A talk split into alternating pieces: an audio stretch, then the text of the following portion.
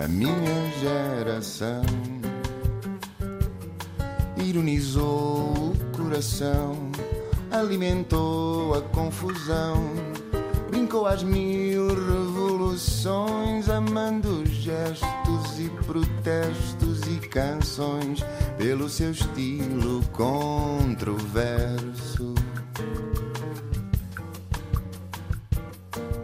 Este país também é para novos e é por isso que temos em estúdio uma jovem adulta que é mãe a tempo inteiro, é também comunicadora digital e ativista em literacia sobre endometriose. Nasceu em 91 em Lisboa, filha de um músico brasileiro e de uma economista portuguesa. Estudou comunicação social na Católica, onde também fez o mestrado. Passou um semestre em Roma, onde aprendeu a falar italiano, que continuou a estudar em Portugal. Criou a página O Meu Útero em 2017, na mesma altura em que recebeu o diagnóstico de endometriose, uma doença que afeta uma em cada 10 mulheres e cujo sintoma mais flagrante são as dores menstruais. Ao longo dos últimos anos, não se tem cansado de repetir que dores menstruais não são normais. Catarina Maia, muito bem-vinda. Obrigada. Parece-te que, que este alerta que lançaste em 2017 já tem sido mais ouvido agora em 2022? Sem dúvida. Primeiro, eh, em relação ao trabalho que eu tenho desenvolvido, sinto que tenho tido um alcance maior, mas desde que a Anitta disse que tem endometriose, tem-se falado muito mais sobre uh, a doença e sobre uh, os seus possíveis sintomas, Sim. porque ela teve muitos anos uh, a tentar descobrir o que é que tinha. E a partir do momento em que ela, uh, acho que fez um post no Twitter, depois obviamente deve ter falado também em entrevistas, uh, a falar sobre a luta que teve até conseguir um diagnóstico, e estamos a falar de uma pessoa que tem acesso aos melhores Sim. médicos, se quiser. Quando é que isso aconteceu, Anitta? Quando é que a Anitta contou? Este ano, opa, eu acho que foi para em maio, okay. julho, não, não, não sei dizer ao certo. E ela, foi um apelo que ela fez assim no Twitter: foi tipo, mulherada, por favor, atenção, eu tenho endometriose, tenho estes sintomas e, e, vocês também podem ter. É uma doença super comum do género. Uou, wow, o que é que está aqui a acontecer? Sim. Teve que ser operada, inclusivamente. Ela uh, afastou-se dos palcos, eu acho também um pouco por causa disso. Quer recolher-se, tratar-se e acho que Bem, agora não sei se estou a dizer uma mentira, mas eu acho que ela também está a pôr a hipótese de, de, ser mãe num futuro. Sim, olha, eu conheci-te numa noite de quiz há uns anos, tinhas o cabelo curto, tínhamos um amigo em comum, e nessa noite eu não só ganhei o, o quiz Cultura Geral com o João Marex e com o Manuel Festana Machado, como? ganhei muito conhecimento sobre o que era endometriose, que até essa noite, até te ter conhecido, nunca tinha ouvido falar, e lembro-me de ti muito entusiasta a, a explicar, já muito ativista, tinhas criado recentemente o, o meu útero, na altura tinhas tens 2 mil seguidores, hoje em dia tens. Sei lá, ou menos até. 50 mil. Não é? Olha, eu gostava só de dizer uma coisa: não só ganhaste o quiz, como também chegaste atrasada, chegaste com desvantagem. Foi, o vosso, o vosso grupo chamava-se A Diana Está Atrasada. yeah, ficámos super contentes. E no final da noite, para mim, o que eu ganhei nessa noite foi, foi ter acesso a, a, conhecer a endometriose, porque eu não sabia o que é que era. E lembro que na altura muito poucas pessoas hum, sabiam, já que me disseste que se fez um, um caminho também, porque a, porque a Anitta, uh, sendo uma figura de massas, uh, veio falar sobre isto. Tu sentes que hum, as pessoas estão mais uh, abertas a perceber o que é a endometriose e a desvalorizar menos o que é sofrer com esta doença? Sem dúvida. Eu acho que tens um caminho de duas vias, tanto pela comunidade médica, que uh, mesmo até recentemente, uh, quando estudaram na licenciatura em medicina, não, não aprenderam nada sobre endometriose e é preciso uh, que esse trabalho seja feito, mas também a sociedade não negligenciar as dores e saber sinalizar quando uma jovem está a sofrer com o período e precisa de ajuda. Eu acho que esta parte da sociedade que nos compete quem se propõe a comunicar já está a, trilhar um bom caminho e um, foi lançado também um livro sobre endometriose, escrito pelo, por um autor eh, espanhol, mas foi lançada a tradução em português uh, alguns em maio, acho eu. Uh, que se chama exatamente Endometriose, com as ilustrações de uma ilustradora catalã que eu gosto muito de acompanhar no Instagram. E esse livro foi, foi e é muito importante. É um livro bastante mais técnico do, do que o meu. O, o, facto da Anitta também ter falado sobre endometriose e também outras figuras públicas, mesmo em Portugal, que, que falam sobre isso. A Vanessa Martins, por exemplo, uh, já tive a oportunidade até de fazer um live com ela em que ela falou sobre também todo o processo até, até perceber que tinha endometriose. Sim. As mulheres começam a ter cada vez mais também curiosidade em perceber como é que funciona o corpo delas e o que é que é expectável ou não é quando têm o período. Começou a ser um assunto mais, de certa forma, trendy, acho que Sim. se pode dizer assim. Em cinco anos muita coisa mudou, mas ainda há pessoas que não sabem o que é endometriose. Sim. Para quem não sabe, que doença é esta? Muito sucintamente, a endometriose consiste em quando temos um útero, temos no seu interior uma camada que se chama endométrio, que espessa durante a ovulação e descama durante a menstruação. Pronto, isto é uma, assim, muito basicamente o ciclo de vida do, do nosso endométrio. Uh, o que acontece quando temos endometriose e não se sabe porquê é que existe tecido semelhante a este, semelhante, não é este tecido, mas é semelhante, noutras partes do corpo, normalmente na zona pélvica este tecido, durante o período, vai sangrar e durante a, a ovulação vai espessar. Uh, e o que acontece é que isso pode causar muita dor, causa também outro, outro conjunto de circunstâncias, como por exemplo infertilidade. Uhum. Um, e, e, é difícil de ser diagnosticado, por um lado, porque as pessoas não sabem e acham que é normal. Uh, pior que não saberem, acham que é normal sentir esta dor durante o período e, e pronto, e arrastam uma situação até finalmente se darem conta de que, de que a situação tem de mudar, porque não estão bem mas muito sucintamente é isso, endometriose. Porquê, que é tão difícil diagnosticar? Uma em cada dez mulheres tem endometriose, tenho, toda a gente tem provavelmente uma amiga que tem, eu tenho uma amiga que tem endometriose e dizia-me que em média é preciso ir a sete ginecologistas para descobrir eh, que se tem endometriose, no caso dela foram precisos cinco. Porquê que é tão difícil diagnosticar e achas que a comunidade médica está mais bem preparada? Para, para o fazer? Eu acho que seria interessante perceber em Portugal quanto tempo é que levamos, porque não temos números para o nosso país, mas temos de países irmãos aqui também na União Europeia e no resto do mundo, uh, obviamente dependendo também de, de, das próprias uh, características do país e da sua população, mas sim, podemos apontar para tipo 10 anos de, de atraso diagnóstico, desde o momento em que uma pessoa se apercebe que não está bem. Uh, se for a partir do momento em que temos sintomas, o, o atraso no diagnóstico pode ser muito mais longo. Uh, existe esta questão, obviamente, da comunidade médica não estar preparada porque não aprendeu isso na escola, porque. Hum, existem manuais, enciclopédias sobre todas as doenças uh, do, do, do, ser humano que não falam da endometriose, que é uma doença com uma prevalência muito alta. Pronto, existe essa limitação, não é? Muitas mulheres procuram um diagnóstico e os médicos ou descartam as dores menstruais por dizerem que são normais ou por dizerem que são psicológicas. Agora, com a questão da Anitta, também existe o reverso da medalha, que é dizerem, ah, agora a Anitta tem endometriose, toda a gente quer ter endometriose. Infelizmente isto acontece. Depois também existe a tal normalização por parte da sociedade. Depois disto, se já tivermos conseguido ultrapassar isto, ou seja, o facto de a sociedade diz-me, certo, não é normal, procura um médico, o médico diz, certo, não é normal, vamos uh, tentar perceber o que é que se passa. Temos também os próprios exames de, de diagnóstico que, que, têm limitações e que muitas vezes podem não identificar a doença ou a, a sua gravidade. Pronto, nestes casos, o que os médicos devem fazer é tratar de qualquer modo. Partindo do pressuposto que será endometriose. Mas, mas infelizmente há médicos que dizem: não, então olha, não é endometriose, porque não apareceu na ressonância, não apareceu numa ecografia, então não pode ser endometriose. Isso não é verdade. Então, nós já aqui percebemos que o sintoma mais flagrante são dores menstruais. Quem nos está a ouvir e que tenha dores menstruais muito duras deve então procurar ajuda, não é uma coisa normal. Não. E é Sobretudo é sempre... se, se, se limitar a nossa vida, o nosso dia a dia, notamos também que estas dores uh, progressivamente começam a responder pior a, a, a analgésicos. Uh, por exemplo, tomas um brufeno que seja e de repente já não te faz efeito, ou doem tanto ao ponto de desmaiares, ou teres de ir para as urgências uhum. do hospital. Pode haver, pode dar-se o caso de se ter dores menstruais e não ser uh, endometriose? Sim, pode, pode. Dores extasiantes? Extasiantes, Uh, pode não ser endometriose, mas será certamente alguma patologia que deve ser identificada e tratada. Se não forem extasiantes, às vezes pode ser também uma questão postural, por exemplo, mas Sim. neste caso não, não será uma, uma, uma, condição que leva as mulheres a procurar proativamente ajuda. Acontece também nos primeiros anos depois de menstruarmos pela primeira vez, pode acontecer termos dores menstruais que se resolvem por si próprias. Isto é comum.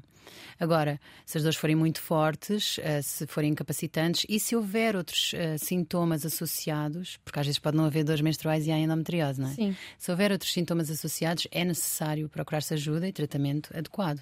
Olha, e dores durante a relação sexual? Também é, é um, um sintoma muito típico. Lá está, tanto de endometriose como de outros problemas, mas mais uma vez é importante sublinhar que não é normal ter dor durante, uh, uh, neste caso, mais especificamente a, a penetração.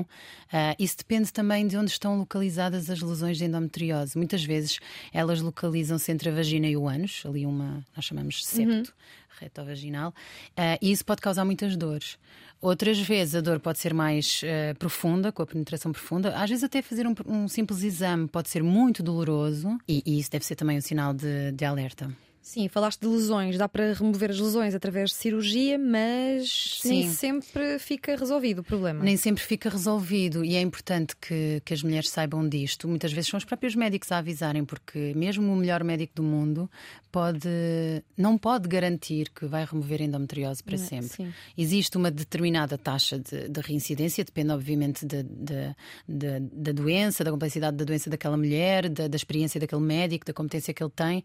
Ah, a mulher de facto pode ficar livre de endometriose para sempre ou por muitos anos, mas como existe o risco dela voltar, uma cirurgia deve ser sempre pensada com cuidado. E a pílula ah, alivia as dores da endometriose? Depende dos casos. Na maioria dos casos, sim. Até porque quando se tem endometriose, faz-se uma pílula ah, continuada, ou seja, sem pausas. Que não é. As pessoas muitas vezes têm a impressão que é um bicho de sete cabeças porque não menstruam. Mas de facto, quando elas tomam a pílula, mesmo com pausas, não, não estão a menstruar. Uhum. Sim, E então, não fazendo sem essas pausas, exato, a hemorragia de privação. Não fazendo as pausas, previne-se que possa surgir dor. Mas, por exemplo, há mulheres com endometriose que fazem a pausa e não sentem dor, aí tudo bem. A não ser que, obviamente, tenham anemia ou qualquer coisa, pronto. Mas nem, nem em todos os casos a pílula funciona também, infelizmente. Sim, tu já aqui mencionaste uma ligação entre a endometriose e a infertilidade. Tu agora és mãe, mãe Sim. há sete meses do, do Francisco. Houve momentos em que duvidaste de poder vir a ser mãe? Imenso! Aliás, eu convenci-me, a, a minha estratégia foi convencer-me de que eu não haveria de ser mãe. Eu tentei fazer um bocadinho as pazes com isso, porque eu não sabia se ia ser mãe ou não, se ia conseguir no momento em que eu quisesse. E então, esta antecipação de uma possível infertilidade mexe muito connosco, sobretudo se é um sonho que temos. Epá, e então eu decidi começar a reconstruir uma narrativa sobre eh, o meu futuro, Sim. não à volta da ideia de um dia ser mãe, mas à volta de, de outro tipo de conquistas pessoais. E de repente, tcharam! Afinal, pronto, eh, eu sei que a infertilidade afeta muitas mulheres com endometriose, mais precisamente entre hum, 20 a 30, eh, 30 a 50%. Sim. Assim é que é.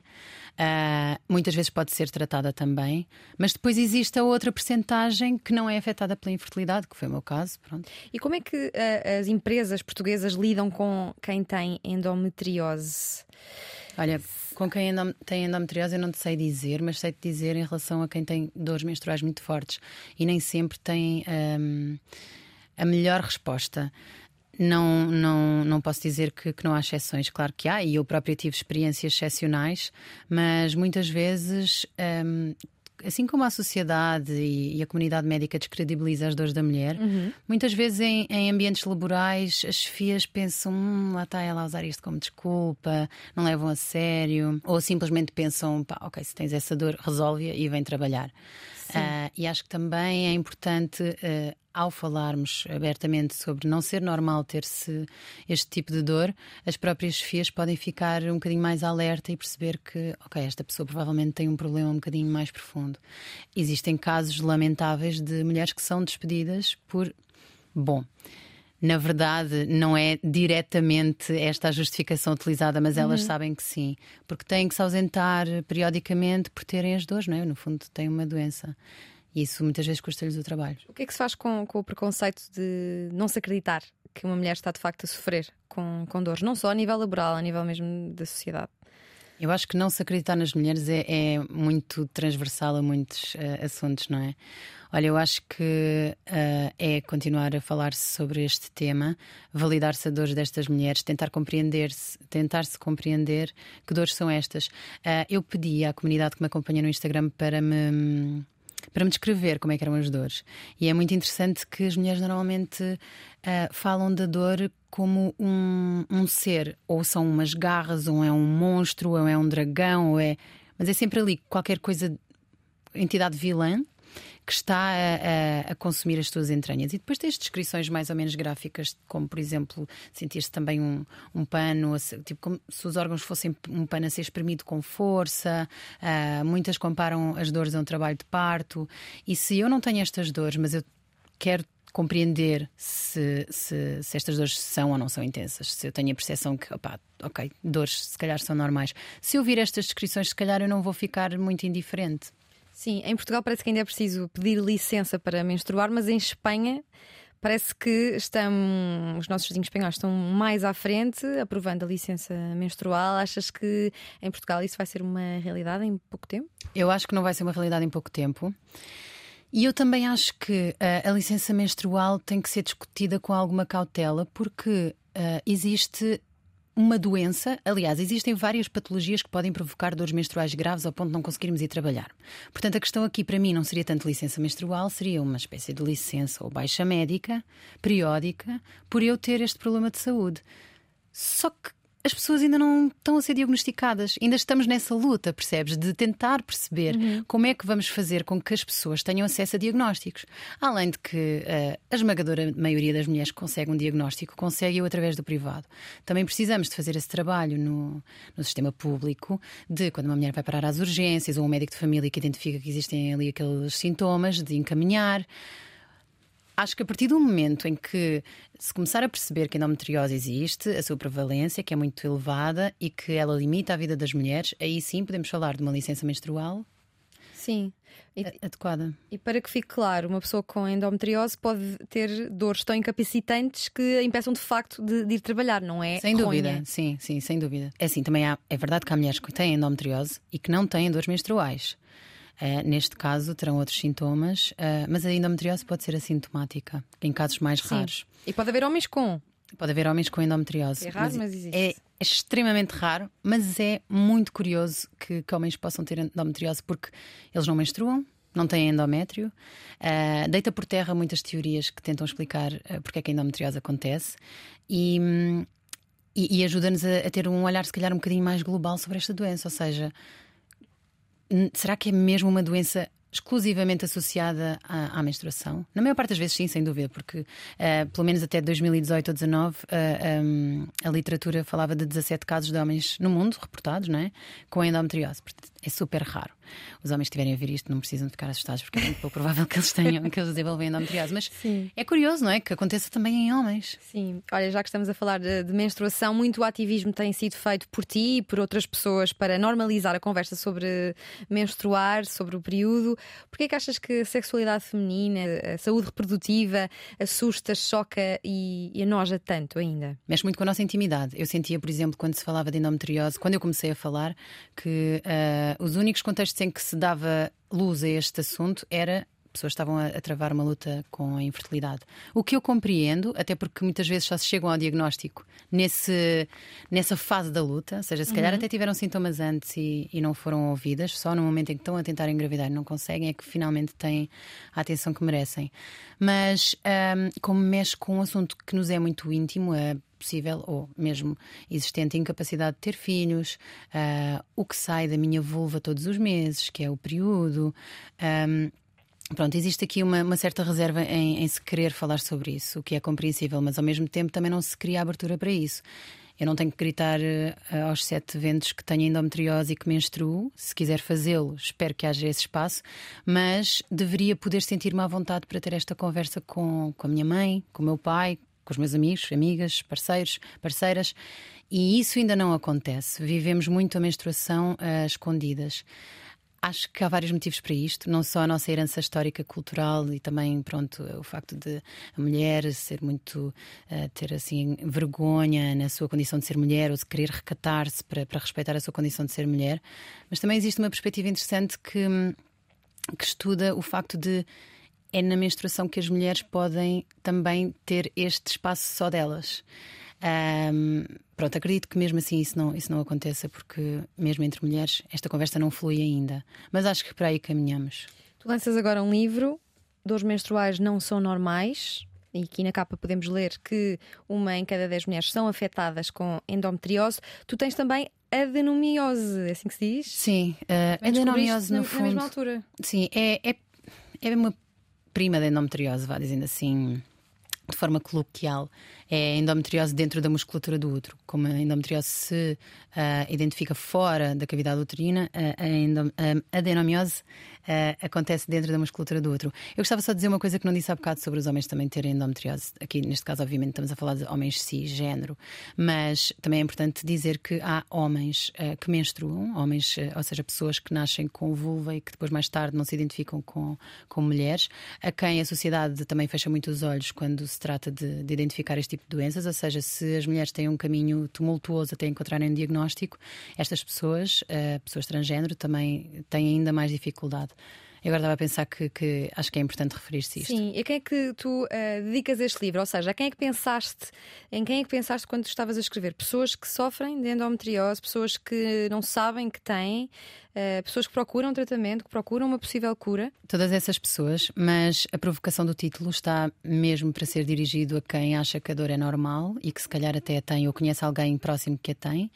Uh, e, e olhar para o título e ficar: peraí, como assim? Isto não é normal, porque eu sempre tive isto. Portanto, inclui toda a gente, mas especialmente quem ainda não, não tem noção de que provavelmente precisa de ajuda ou que conhece alguém que precisa de ajuda.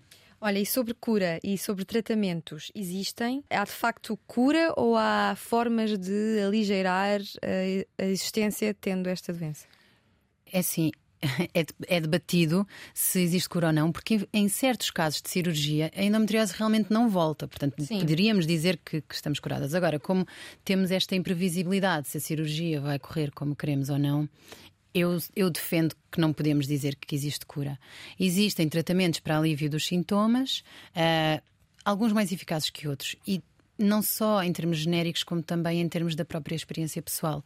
E no livro eu tento abordar uh, tanto os tratamentos convencionais, que são aqueles sobre os quais os médicos normalmente nos falam, como tratamentos não tão convencionais, uh, mas que podem ser, uh, obviamente, complementares ao, ao, tratamento convencional ou não. Depende da escolha de, de, cada pessoa, obviamente. Acho que é importante termos informação para fazermos uma, uma decisão informada. e é muitas vezes julgando com todas estas alternativas que vamos conseguindo encontrar o nosso caminho, até porque em diferentes fases da vida podemos ter diferentes tipos de manifestação da doença. Este teu livro, Dores Menstruais Não São Normais, tem revisão científica do Dr. José Lourenço Reis, que é ginecologista e obstetra, e tu, eh, há uns tempos, em 2020, acho, juntaste um grupo de ginecologistas ao qual lhe chamaste ginecologistas ah, do bem. Sim, sim, sim. E qual era o teu objetivo nessa altura? Era preparar eh, os uh, médicos desta área a detectarem mais prontamente a endometriose ou querias de alguma forma também entrar na parte da, da maternidade? Não, não, não. É, posso explicar que, na verdade, eu tenho uh, disponibilizada uma lista de especialistas em endometriose ou de médicos que, não sendo especialistas, um, não menosprezam as dores menstruais. Portanto, sempre que alguma seguidora me diz: Olha, este médico eu disse que tinha dores, ele foi fantástico e encaminhou-me ou passou exames, etc. Uh, e, e coloquei isso nessa lista, que é uma lista de especialistas em endometriose, que é uma coisa. O acesso a essa lista é, é pode ser feito através Sim. da minha página. E depois, à medida que comecei a perceber que cada vez mais pessoas que não têm endometriose, não sofrem de endometriose, seguem a minha página, mas estão à procura simplesmente de um bom ginecologista para as acompanhar e que têm dificuldade porque muitas vezes ou, ou, tens uma boa recomendação de uma amiga ou andas um bocadinho assim a, a apontar para o escuro, tipo, tentar ter experiências Sim. positivas e muitas vezes as experiências deixam um bocadinho a desejar. Portanto, foi para prevenir estas uh, experiências mais desagradáveis em consultório que eu reuni o meu séquito de, um, ehm, de, seguidores e disse: Malta, se vocês tivessem de recomendar um ginecologista por ser atento, respeitoso, atencioso, ou seja, não, não especificamente voltado para as dores menstruais, mas para me acompanhar daqui por muitos anos quem é que vocês recomendavam? E a partir daí fiz essa lista. Portanto, se estamos à procura de identificar uh, uh, se temos endometriose, eu diria para acederem à outra lista. E muitas vezes um médico de endometriose depois pode ser consultado com maior ou menor periodicidade, dependendo da nossa doença, mas depois podemos preferir ter o nosso médico que, com quem nos identificamos mais, com quem fazemos, por exemplo, a citologia, com quem discutimos uma, eh, métodos de contracepção ou uma possível gravidez. Portanto, tenho essa, os médicos do bem, os ginecologistas do bem, são médicos que são respeitadores, que são humanos, vá. Sim. E como é que se domestica a endometriose? É com medicação? É... Nós todos sabemos que a dor é um sinal claro de que não, algo não vai bem com, com, o organismo. Sabemos também que em situações de dor aguda não se deve nunca praticar exercício físico. Há exercícios físicos que se possam fazer para, para conviver com, com a endometriose que ajudem? Depende, lá está, mais uma vez, depende muito de, de onde é que temos as lesões e de como é que elas nos fazem sentir, mas muitas vezes eh, práticas tipo yoga ou pilates que são um bocadinho mais suaves uh, na abordagem, não é como um hit, por exemplo, ou como um crossfit, uh, podem ser mais indicadas, mas também é importante que falemos com quem está a, a dar a aula e expliquemos Sim. que temos estas dores ou estas lesões. Por exemplo, se eu estou um bocadinho diminuída na minha zona lombar, se calhar há exercícios de yoga e de pilates que não são nada recomendados. Mas depois, lá está, uh, depende também de como é que nos sentimos. Se sentirmos dor a fazer, a praticar um, um certo exercício físico, convém não insistir. Há quem aponta cannabis como um potencial aliviador de dores menstruais. Verdade. Como é que te posicionas? Nesta questão? Uh, ainda não existem muitos estudos sobre o impacto que uh, a cannabis tem na endometriose nas dores menstruais. Tem muito potencial. Uh, o que temos é um, self-reported um, estudos sobre o que as mulheres dizem que funciona com elas. E de facto, a cannabis e o CBD, que é um componente da cannabis que não é psicoativo e que pode ser consumido de outras formas, um, que, que ajudam muito nas dores menstruais, tanto em picos de dor como uh, em toma prolongada a prevenir. Uh, eu acho que faz todo o sentido tentarmos descobrir uh, mais sobre, sobre formas alternativas de, de, de, aliviar os sintomas, porque era como dizias, e bem, vamos tentando um, gerir os sintomas com a medicação que existe, e existe, é verdade, mas não é suficiente, uh, nem sempre é acessível também, e o mesmo sobre os produtos à base de, de, de cannabis.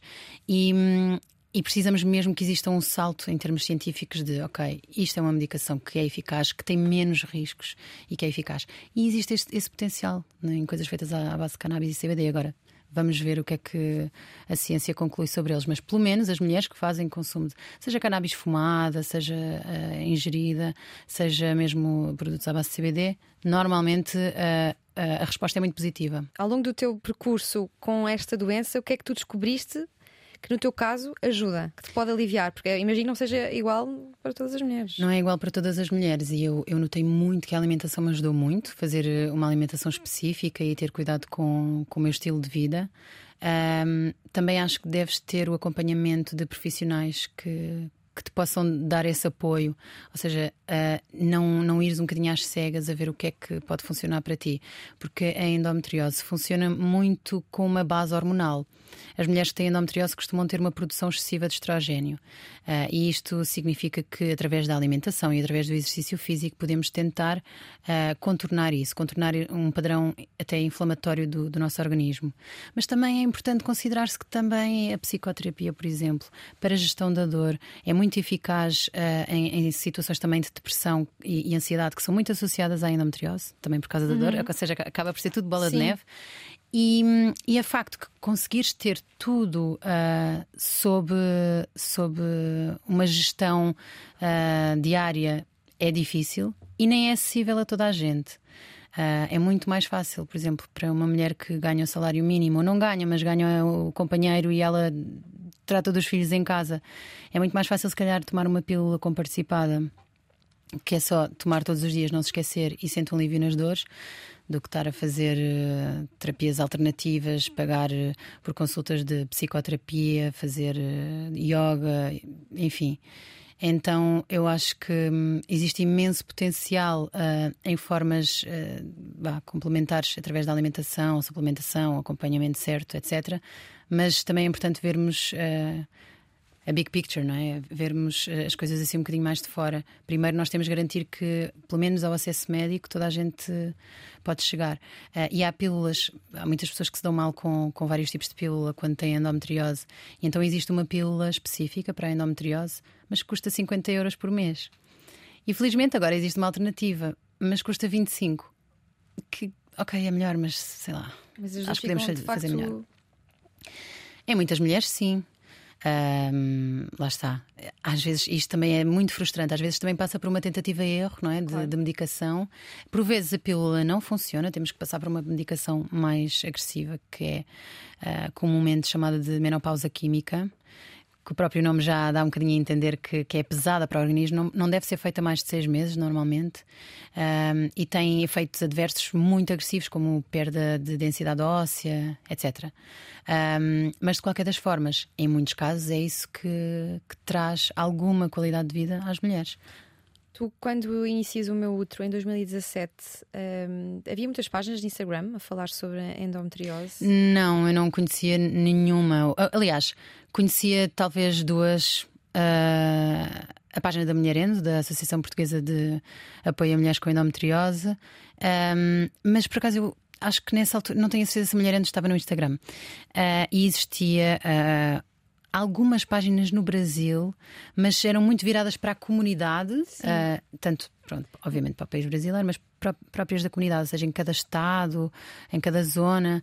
E eu, eu tive muito contacto com, com essas páginas, mas os desafios também que encontras no Brasil são completamente diferentes. Sim, mas eu, eu lembro-me quando estavas a criar no início da página que foi crescendo muito com feedback de outras pessoas com endometriose e muitas também do, Muitas no Brasil é? no início, sim, sim.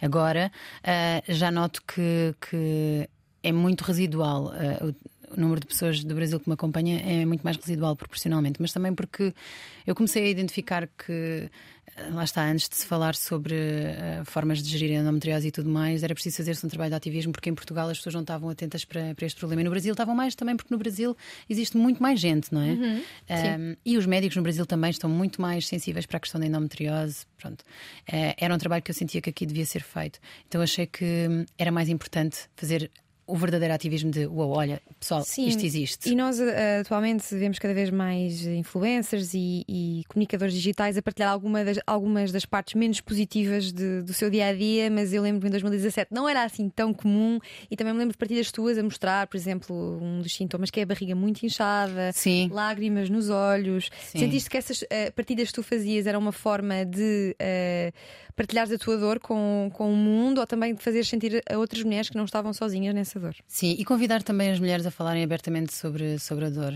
para tirar um bocadinho a vergonha disto. Às vezes eu, eu pensava, eu sinto sempre que nas redes sociais, por muito honesta que tu, te, tu queiras ser, existe sempre ali um filtro, nem que seja uhum. o facto de tu teres pensado que vais fazer aquilo.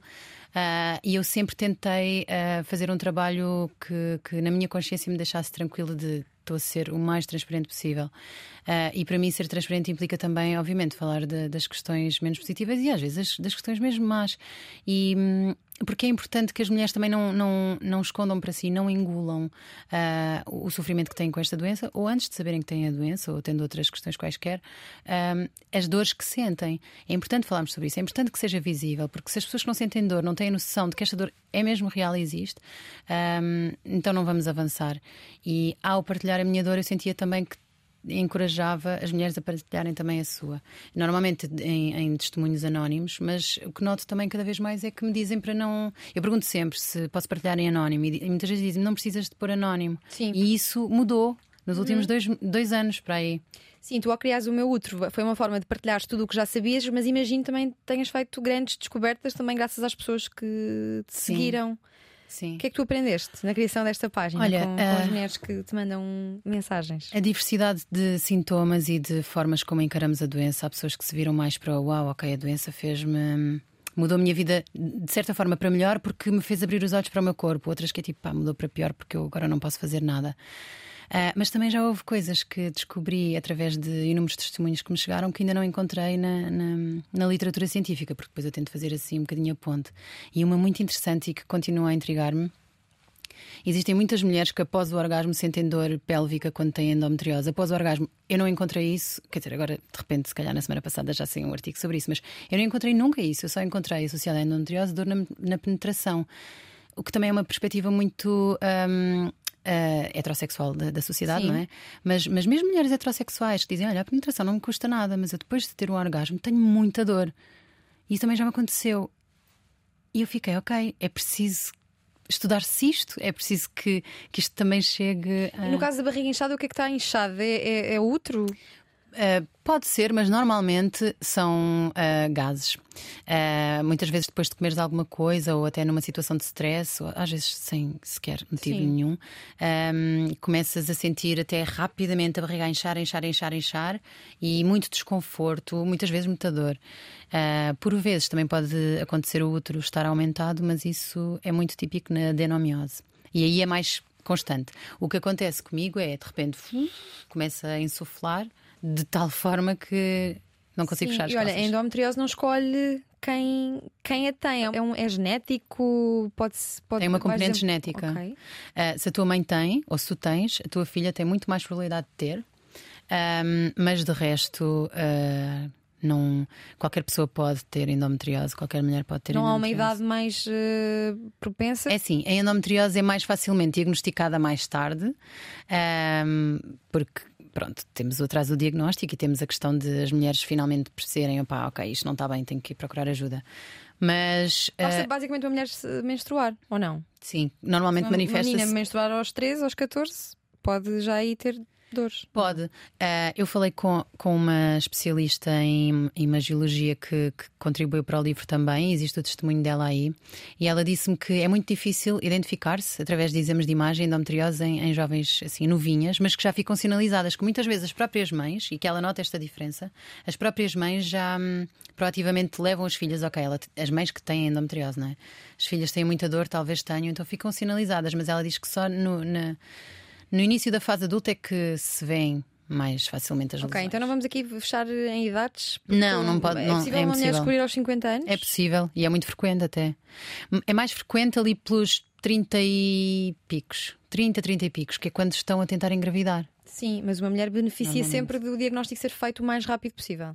Claro, porque é importante monitorizar a doença. Muitas vezes, quando descobres a doença, uh, se calhar já cometeu o intestino, um, inclusivamente precisas de fazer cirurgia ao intestino, porque isto não é uma doença do útero, embora pareça, não é? Sim. E, e precisas de qualidade de vida. Olha, tu defendes que ainda há muito tabu à volta de tudo o que é alusivo à vulva. Sim, Achas que dúvida. temos uma sociedade muito conservadora, mesmo com vozes como a da Anitta a fazerem barulho? Olha, eu acho que está a mudar. O que eu sinto é que está a mudar, mas eu às vezes esqueço-me que estou numa bolha também. E eu digo isto porque, porque para muita gente isto continua, sem dúvida, a ser um tabu. Mas também sei que na nossa geração há cada vez mais curiosas. Até posso dizer que o, o médico que fez a, a revisão científica, eu estava a conversar com ele na apresentação do livro, e ele disse que cada vez mais as pacientes jovens dele por exemplo, ele faz uma ecografia e elas perguntam o que é isso? Ah, e é outro, ali é a bexiga. Mais curiosas. Estão mais curiosas e também estão mais empenhadas, interessadas na sua própria saúde e no seu próprio corpo. Um, é uma coisa que a Patrícia Lemos, do Círculo Perfeito, também fala muito, que é nós chegamos ao médico e passamos um bocado a batata quente e é tipo, ok, agora tratas tudo isto, mas é o nosso corpo também. Há coisas que nós podemos observar e devemos em casa, com a nossa menstruação, com o nosso muco cervical, etc.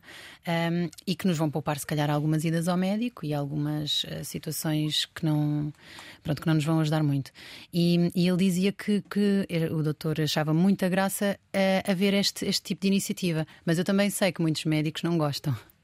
E eu até diria que se calhar a maioria de médicos pode não lidar muito bem com, com esta iniciativa, mas eu acho que é uma, uma questão cultural, deve ser encorajada e deve ser devemos continuar a, a questionar-nos, a perguntar. O médico, por exemplo, diz: Olha, então faz esta medicação. Ok, mas tem alternativas? Mas quais é que são as vantagens e desvantagens? Ainda há muitos médicos que dizem: Isso não, não interessa. Não, não leia a bula. Opa, é importante lermos a bula, temos que saber o que é que estamos a meter no nosso corpo. É importante questionarmos e é importante que o médico também nos passe essa informação. Sim, nós estamos à conversa com Catarina Maia, autora do Meu Útero no Instagram. A Catarina, que é uma comunicadora digital e uma comunicadora nata, como podemos ver aqui, gosta de escrever, lançou Obrigada. este livro, mas ainda tens outro, que é o Ilustrário do Amor Próprio. Sim, eu não tenho esse livro, vá. Eu, eu tentei organizar as coisas para, para que esse livro acontecesse foi uh, uma ideia que, que fui cozinhando uh, e que depois acabou por, por ganhar asas. Um, um bocadinho para tentar uh, dar resposta ao facto de haver uma de não haver uma expressão para masturbação feminina uh, em português, assim uma expressão coloquial. Sim. E para masturbação feminina masculina existe. E, e então uh, pedi à comunidade que me acompanha no, no, Instagram para me sugerir expressões e muitas delas foram inventadas, outras foram expressões que as pessoas usam desde sempre ou que decidiram começar a usar. E, e, depois, pronto, fiz uma listagem destas expressões e convidei ilustradores em Portugal. 69 para... ilustradores. Mas pode... isso foi um acaso, 69 foi um acaso. Sim, nem estava a pensar noutra coisa. Mas é, que expressões, podes-nos dizer algumas dessas expressões que, que juntaste Sim, um, e que ilust... Alegrar a patroa, eu acho que alegrar a, alegrar a patroa é dos meus preferidos. Polir a pérola. Uh, opa, tens aquelas também óbvias, não é? Do, do mexilhão. Há muitas em relação a marisco, será uma coisa portuguesa? Não sei, mas é, é uma questão uh, talvez pertinente. Há muitas relativas a marisco um, e, e, pronto. E depois houve umas tipo. Epá, por acaso agora não me estou a lembrar. Estou-me a lembrar, eu lembro-me perfeitamente quem é que ilustrou e quem é que sugeriu que foi a mesma pessoa. Foi o meu amigo Tiago Guerreiro. Mas não sei se era é pipareta ou consultar o assim. Ilustório do Amor Próprio. Olha, não podes, foi uma edição ah, Foi uma edição in- única. Oh. independente, única. Sim, lamento muito, ah, mas chegou a várias casas deste país e ainda bem. Ah, e os lucros foram cedidos à Associação Gentopia, que é a Associação pela hum, Diversidade e Igualdade de Géneros. E. e foi uma grande aprendizagem f- fazer isso tudo. Ah, mas pronto, no fundo o que eu fiz foi um bocadinho juntar a minha comunidade com os ilustradores e Sim, mas deixar isto, a isto magia também para mostrar que além de endometriose e da menstruação também abordas a sexualidade e o prazer, que são, apesar de tudo, temas que se tocam intimamente. Sim, sim, sim, que sem vivem- dúvida, sem dúvida. E agora também um bocadinho a maternidade, embora eu tente sempre afirmar que eu não sou referência. Não, não, não me quero afirmar de todo como uma página sobre maternidade, mas sendo esta a minha experiência. É a tua vida agora, não é? Exato. E ouvi dizer que as tuas plantas não estão a sobreviver muito este novo capítulo da maternidade na tua As vida. minhas plantas estão a ter o pós-parto mais duro ah, que eu já vi. Ah, por acaso eu gosto muito de olhar para elas e pensar nisso, que é um bocadinho. Estamos juntas nisto, neste, neste processo adaptativo, coitadinhas. Era tão simples como regá-las, mas é sempre, ok, já vou, agora tive uma pausa, espera, deixa-me beber um café, deixa-me fazer um xixi, já vou tratar das plantas. Depois nunca vou. Eu gosto muito de falar sobre estas questões da maternidade, ah, pontualmente, de o que é que isto é de facto e, e como é que sentimos isto. Embora não, não aprofunde demasiado, mas acho que tem tudo que ver também com sexualidade, com menstruação, com com, com a experiência que eu tenho não é, em ser mulher e, e pronto. E olha, a endometriose na gravidez faz-se notar, superada a fase de casos, não sim. ser de ser fértil e se poder ter filhos, sofres tanto ou menos ou mais do que uma grávida sem endometriose? Em muitos casos podes sentir tanto ou mais dor. Conheço alguns casos assim. Noutros, diria-te que até a maioria não sentes, porque também a atividade do estrogênio está controlada, vá. Eu tive um descolamento de placenta e sabes que eu pus-me a pesquisar se havia relação e há indícios que pode haver relação entre ah, quem tem endometriose e maior probabilidade de, de haver um descolamento de placenta. Explica-nos o que é um descolamento de placenta para quem está a ouvir e não faz Sim, do desculpa, ah, eu estava grávida e um dia acordei e hum, detetei que tinha sangue na minha roupa interior. Obviamente, fomos para o É hospital. uma situação que põe em pânico muitas mulheres Claro. e que não falam assim tanto. Claro, De- claro. Eu, eu já vi muitas mulheres dizerem durante a gravidez que olham sempre para ver se tem qualquer coisa. E eu também sempre fiz isso. Eu acho que se calhar todas fazem, não sei. Acho que é um bocadinho intuitivo. pá. E nesse dia tinha. Então fui ao hospital. Ahm, e a placenta é um órgão que se forma na- durante a gravidez que, no fundo, vai alimentar, é, filtra ali, etc. Ah, as coisas para a mãe alimentar o bebê. Portanto, é super importante. E a minha começou a descolar. Se a placenta descolar completamente, acabou-se a gravidez, não é? Pondo isto assim de uma forma mais ligeira. Portanto, o que me recomendaram foi ficar em repouso total, o que foi horrível, e há médicos que defendem que, que não deveria ser assim, mas pronto, eu decidi fazer isso para garantir que, que corria tudo bem e que não ficava com peso na consciência. E, e foi bastante chato, eh, foi aborrecido, sobretudo. Não, não senti qualquer dor, mas tive que ficar ali muito tempo quieta.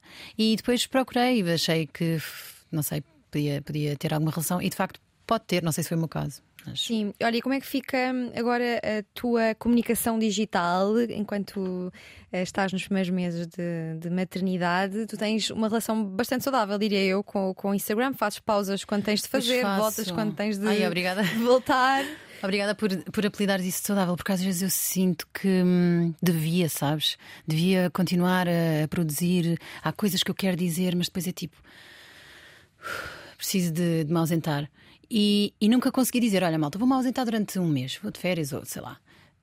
Desapareço. Há vezes em que já o fizeste alguma vez quando mudaste de casa? Fiz, fiz. Eu já fiz isso para aí duas ou três vezes e soube-me bem. E fui tipo, ok, agora volto quando me apetecer. Não tenho de, de sentir pressão para voltar. Eu quero libertar-me desta pressão para voltar, viver a vida e, e depois voltar. Ahm, tanto me aconteceu em fases mais positivas como mais negativas. Portanto, não consigo ah, associar isto a estar super feliz e não querer ir Sim. para as redes ou estar super triste. Mas às vezes sinto falta de não estar nas redes. E sabe-me muito bem.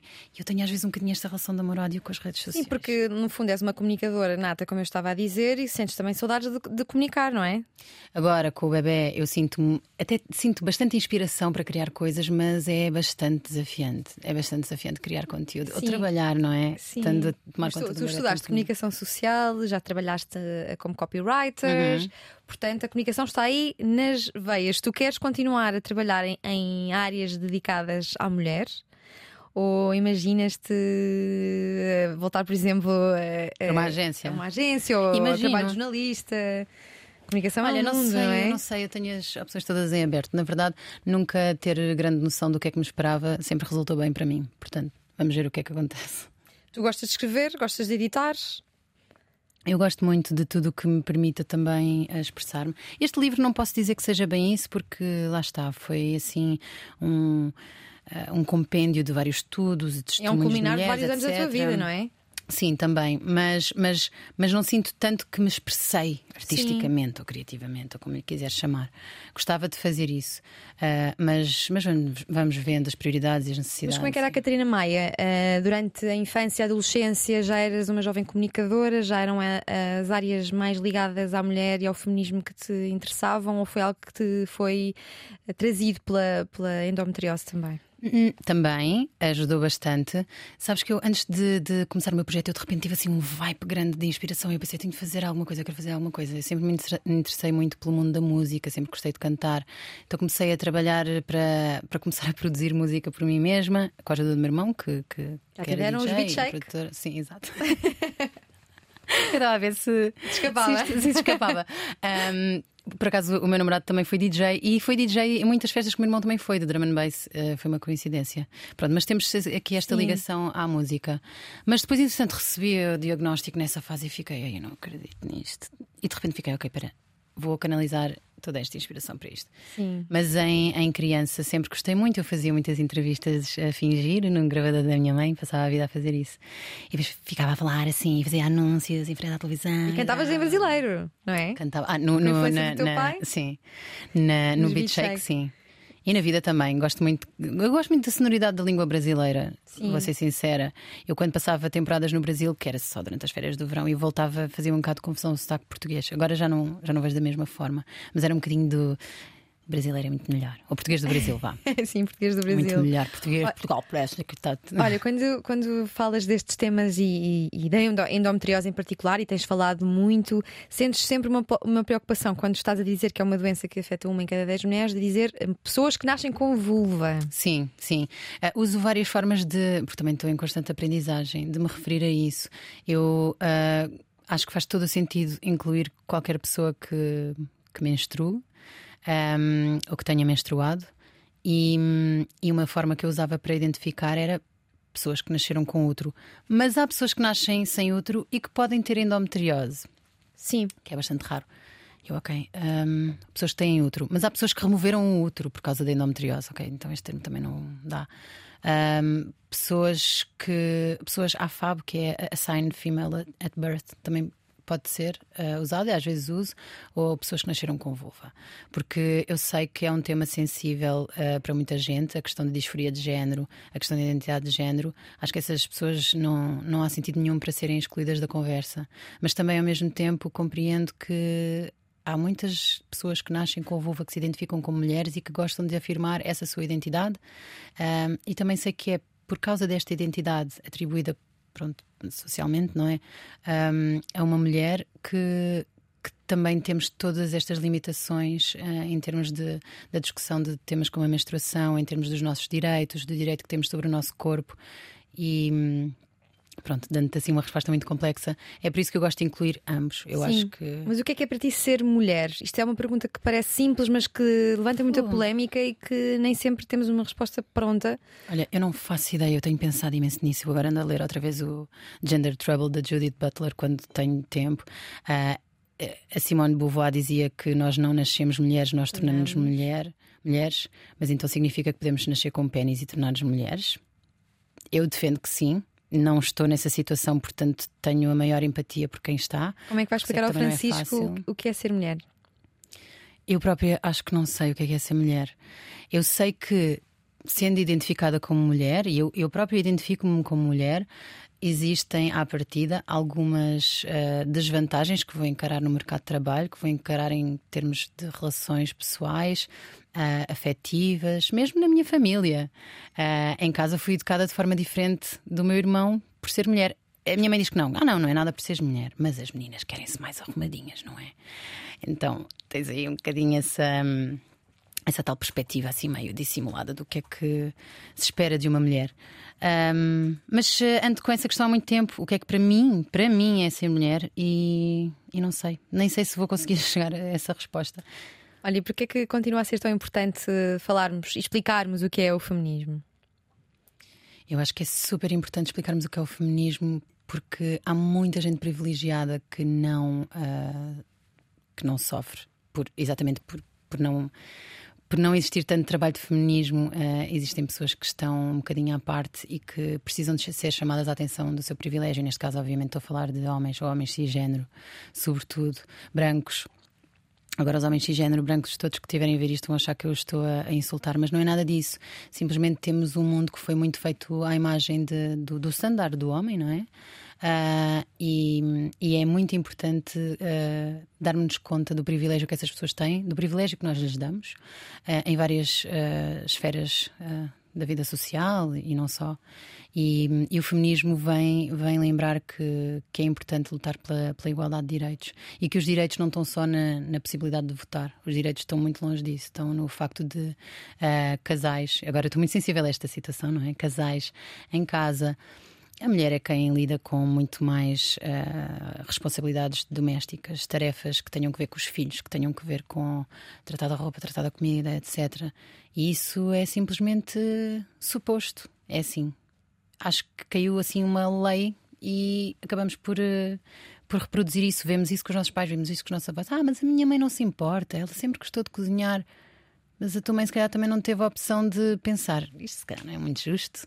Devíamos uhum. dividir aqui as coisas melhores. Pronto.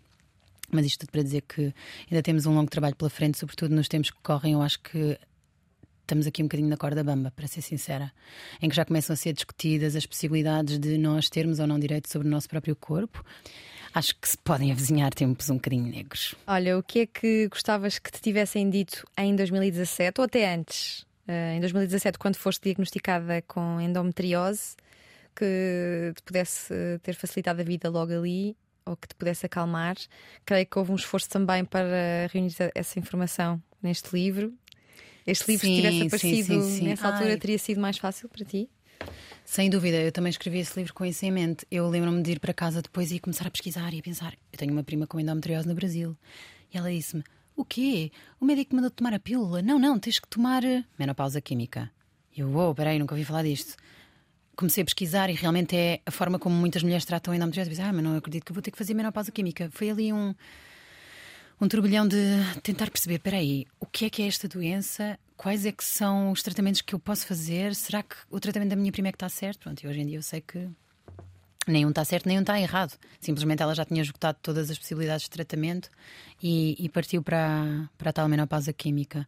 Mas se calhar ter assim uma uma visão geral, tipo, o que é que me espera? O que é que, com o que é que eu posso contar?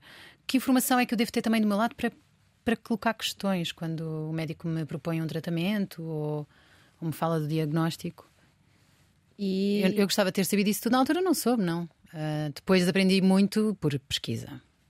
E por experiências também. Mas é que o Dr. Google às vezes é, um, é, muito assustador, não é? Quando nós estamos desconfiados de termos alguma doença, é um bocado difícil é um pau de dois bicos. onde é que está a informação fidedigna e para onde é que nos devemos guiar. Por acaso a Ana Markel disse-me que tem uma amiga que para aí há 10 anos uh, tinha uma série de sintomas e que, e que ela ficou a pensar, ok, isto é muito estranho, e foi pesquisar. Não a amiga, a Ana. Sim. Foi pesquisar e acabou por uh, concluir, com a ajuda do Dr. Google, que ela podia ter endometriose e de facto tinha. Portanto, em muitos aspectos, eu sei que o acesso à internet, uh, as redes sociais, a comunicação facilitam muito o diagnóstico, porque as mulheres já chegam. Eu, eu conheço esta doença, eu acho que posso ter porque eu tenho estes sintomas todos. Por outro lado, tu tens um tremelico no olho e já achas que estás com um cancro terminal no cérebro, não é? Uh, é então, o que é que aconselhas? Irmos, à, irmos à internet ou, ou lermos o, este livro Dores Menstruais Não São Normais? Olha pergunta. ficou tudo ah. neste livro? Não ficou nada para dizer? Olha, por acaso ficou. ficou ficaram que coisas por, por dizer, diz agora. Coisas muito mais. Eh, pronto, é um bocadinho. Vai ser impossível, na verdade, dizer, mas existem muitas, muitos exames muito específicos em uh, manifestações muito específicas da doença que depois eu fiquei a pensar que se calhar devia ter incluído. Neste caso concreto, uh, isto vá, é um lamiré sobre as situações standard, mas eu imagino também mulheres com endometriose a lerem este livro e a pensarem: peraí, mas ela não está a falar deste, deste exame super exigente que eu fiz. Por exemplo, colonoscopias. Eu não falo disso no livro. A endometriose pode se manifestar através de sintomas intestinais, eh, pode existir a endometriose no intestino e um dos exames que se faz é a colonoscopia. Pronto, eu não incluí isso, depois que pensar que devia ter incluído. E também em termos dos próprios testemunhos, às vezes penso que o livro podia ter tido mais testemunhos, quem sabe para uma próxima edição? É isso que eu ia te perguntar. Farás uma próxima edição? Quando é que o escreveste? Foi durante a gravidez? Foi sobretudo durante a gravidez, sim. Nem sei bem como. Estavas quanto tempo? Olha, estava cheia de sono constantemente, mas por acaso à noite estava-me ali a. Não sei, despertava e ficava ali de madrugada a trabalhar no livro. Olha, parte e pós-parto, correu tudo no, né, correu normalmente. Tudo é assim, correu tudo bem. É um bocado difícil dizer Uma, isso. São fases duras sim, para as mulheres. São fases duras. Cada vez mais se fala sobre isso e abertamente. Ainda, ainda bem, bem, ainda bem. E eu acho que isto anda de mãos dadas com esta questão também de se falar mais sobre período, de se falar mais sobre sexualidade, sobre standards, eh, enfim. Mas foi fixe, foi fixe, não me posso queixar. Recomendas a experiência? Sim, recomendo. É assim, tirando, as, as plantas e, o, e, a falta de sono. Opa, eu tive uma chatice que, de, com a amamentação e acho que isso é muito comum e essa parte eu não recomendo nada, mas olha, acho que faz parte. Mas qual foi a chatice? Foi a falta de não saberes como é que fazia a pega? Muitas hum, mulheres se queixam disso? Não, não. Eh, ele de facto não conseguia porque ele tinha a língua muito presa. Magoou-me okay. magoou muito, muito, muito, muito. Durante muito tempo cortámos a, a, o freio dele, que é aquela membranazinha debaixo da língua, duas vezes. Andámos neste turbilhão as mamas infectaram, foi mesmo uma chatice. Ser Mas mulher, acontece. Ser mulher não é para, todo, não é para todos. Mas não. não. Quando era mais nova, tinha um blog e fazia vídeos no YouTube a falar de cenas avulsas. Chegou a gravar um disco de drum and bass editado pela Sony em que cantava e o irmão era o DJ. Eram os Beat Shake, filha de músico brasileiro, cantava com sotaque do Brasil e tinha um hit chamado Verão que podem consultar no YouTube. Neste momento é mãe a tempo inteiro e nos intervalos das cestas do filho Francisco é criadora de conteúdos. Tem feito literacia sobre endometriose, uma doença que pode provocar dor durante o ato sexual. Defende que ainda há muito tabu à volta de tudo que é alusivo à vulva. Em 2020 publicou Ilustrário do Amor Próprio, uma publicação independente com 69 expressões de masturbação feminina e nesse mesmo ano criou uma lista colaborativa de ginecologistas a que chamou Ginecologistas do Bem e o principal objetivo era evitar más experiências em consultório. Trabalhou como copywriter numa agência. Em 2019 tornou-se freelancer de conteúdos digitais. Em 2021 trabalhou nas redes sociais da Comissão Europeia. Atualmente vive no Baleal, em Peniche, para onde onde se mudou este ano, 2022, ano em que publicou o livro Dores Menstruais Não São Normais, baseando-se na evidência científica mais atual sobre endometriose, criou o projeto O Meu Útero para abrir o diálogo sobre esta doença e o diálogo continua aberto, como puderam verificar pela última hora de conversa com a Catarina Maia na Antena 3 e na RTP3. Catarina, obrigada. Obrigada. O que vamos fazer?